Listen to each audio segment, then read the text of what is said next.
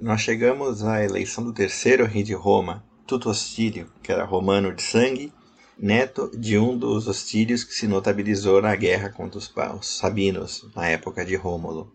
É, então ele foi eleito o terceiro rei de Roma, Tuto Hostílio. Ele era um romano de sangue, já que Numa Pompílio era sabino. E havia aquele acordo entre os sabinos e romanos revezarem o cargo de rei. O reinado de Tuto Hostílio se notabilizou pela retomada das atividades militares dos romanos. No caso, contra a cidade-mãe de Alba Longa. Os romanos e os albanos estavam fazendo, vamos dizer assim, incursões mútuas em ambos territórios de saque entre os pastores. Então, tanto os camponeses de Roma e pastores, quanto os de Alba, estavam entrando no território das cidades e muita rivalidade já estava começando a haver entre a cidade. As cidades mandam mutuamente embaixadores para reclamar né, a devolução dos bens roubados dos territórios de uma outra cidade. E o Tutostílio usa uma estratégia meio jurídica para sacanear os albanos. Ele faz com que os embaixadores dele se apressem a declarar primeiro guerra a Alba, enquanto os embaixadores de Alba ele enrola no palácio, trata eles bem para que eles ficassem temerosos de passar a mensagem da guerra e justificassem que os romanos declararam guerra primeiro aos albanos. Né? Então houve um exército albano que marchou contra Roma e cercou Roma. Nesse momento, o rei de Alba acaba morrendo na, no acampamento dele os albanos elegem um ditador para substituir o rei e poder conduzir a guerra. E esse ditador chama o Tutostílio para conversar antes da batalha e fala: ó, são cidades irmãs, irmãs não, né? Mãe e filha. Né, isso aqui é uma guerra civil entre dois povos iguais e acho bom a gente não entrar em guerra, porque do nosso lado tem a Etrúria e os etruscos são um povo muito forte.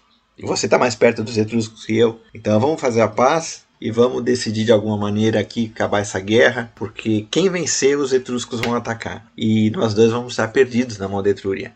O Tuto Hostílio, rei de Roma, não gostou muito, que ele queria partir para o pau, mas o que, que ele ia fazer? Aí eles fazem o seguinte acordo: haveria um duelo. Aí houve o famoso duelo dos Horácios versus os Curiáceos. O povo que fosse derrotado nesse duelo seria submisso ao outro. Os três irmãos romanos Horácios lutaram contra os três irmãos Curiáceos num duelo. Os dois primeiros Curiáceos ganharam e o terceiro Horácio, que ficou vivo, fugiu. No que ele fugiu, ele foi enfrentar os Curiáceos um a um que se separavam. Então ele venceu os dois primeiros e no terceiro duelo venceu o terceiro. Então o famoso embate dos Horácios contra os Curiáceos, que começou com 2 a 0, passou para 3 a 2 e, os, e o último Horácio conseguiu vencer os três curiáceos separados. Então os albanos ficaram submissos a Roma, oficialmente.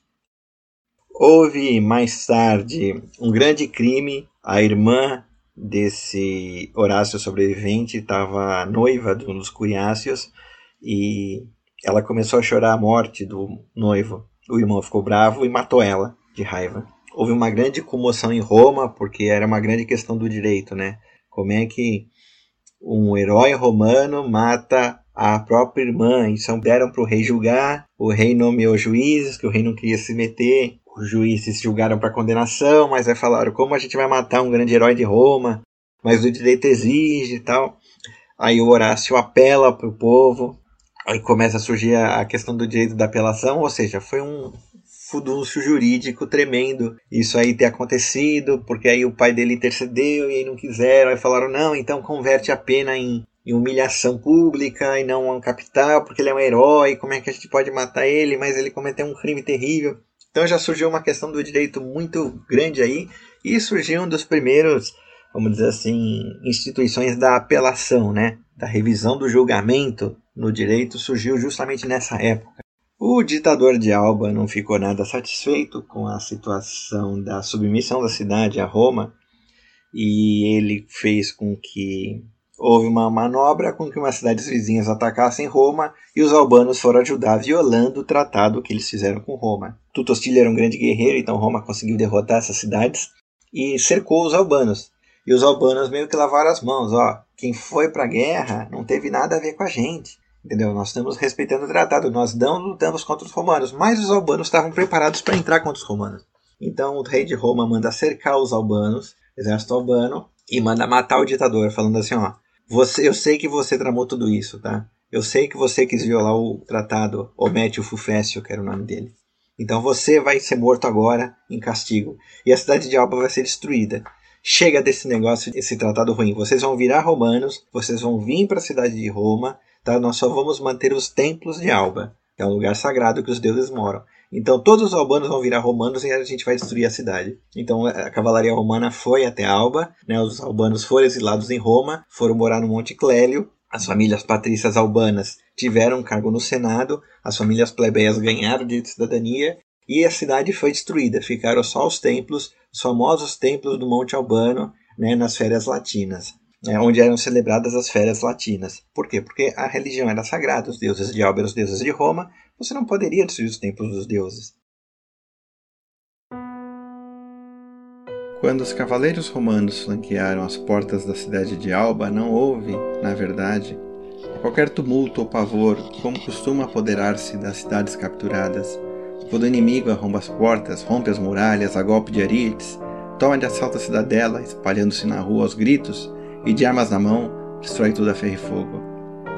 Ao contrário, um silêncio triste, um desespero mudo, petrificava de tal modo os corações dos albanos que o medo os impedia de pensar no que deveriam deixar ou levar consigo.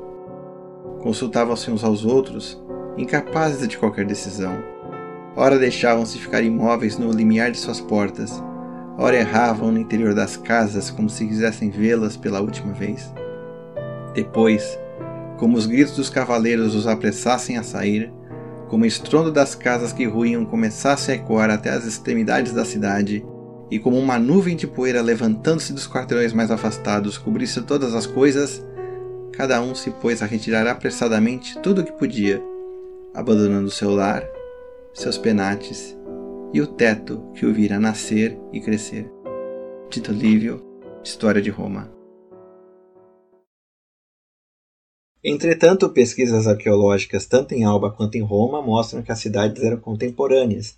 Então, isso de dizer que Alba era anterior a Roma, né, não há evidências arqueológicas até agora que sustentem a despeito do testemunho dos historiadores.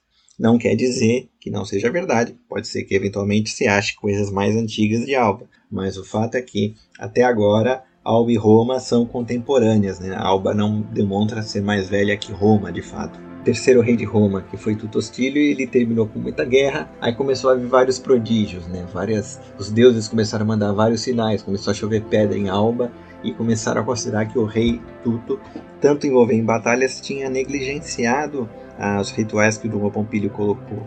Por mais que se dissesse que o rei era um cara belicoso e que fazia tudo para aumentar o poder de Roma e que praticamente duplicou a cidade, você vê, Roma absorveu em si os exilados da Itália, Roma absorveu os sabinos, Roma absorveu os albanos, já estava a cidade mais forte da região, mas os deuses foram negligenciados. Então foi exigido com que o rei refizesse todos os sacrifícios, os deuses podiam estar irritados com a questão de Alba Longa ainda, mas diz a lenda que quando o rei Tutostílio foi fazer os sacrifícios, um raio atingiu ele e ele morreu.